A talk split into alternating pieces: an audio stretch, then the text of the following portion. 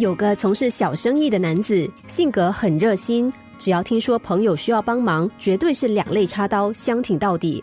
但是他似乎好心没好报，总是被朋友背叛，甚至被朋友骗了不少钱，因此他郁郁寡欢，在心中不断的呐喊着：诚恳的对待人，难道有错吗？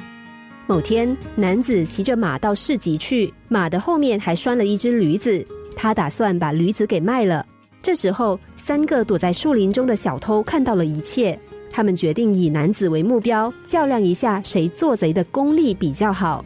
第一个小偷说要去把他的驴子偷走。说完，他小心翼翼的靠近男子，不费吹灰之力就把驴子给牵走了。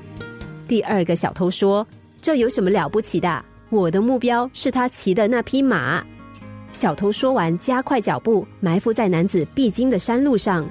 这时候，男子已经发现驴子不见了，着急的东张西望，逢人就问有没有看到他的驴子。小偷假装是个热心的路人，对男子说。哦，我刚才看到有一个人牵着一头驴子走进树林里了。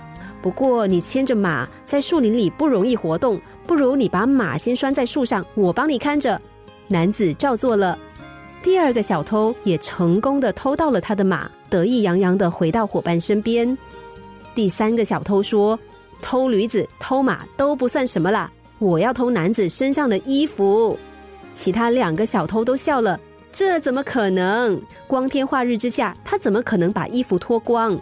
第三个小偷自信满满的说：“你们看着吧。”失去了驴子、骏马的男子垂头丧气的走在回家的路上，经过池塘的时候，看见一个人在池塘边哭泣。那个人看到男子，仿佛看到救星，说：“我的箱子不小心掉进池塘里了，里面足足装了一百枚金币，但是我又不会游泳，你可以帮帮我吗？”如果你帮我捞起箱子，我愿意分给你一半的金币。男子心里面盘算着，五十枚金币不但可以弥补他今天的损失，还可以买好几匹驴子和马呢。于是，男子脱了衣服，跳到池塘里。当然，等他放弃找箱子，爬上岸的时候，衣服早就不见了。人与人之间不能没有真诚和信任。但前提是我们必须判断靠近我们的究竟是好人还是坏人。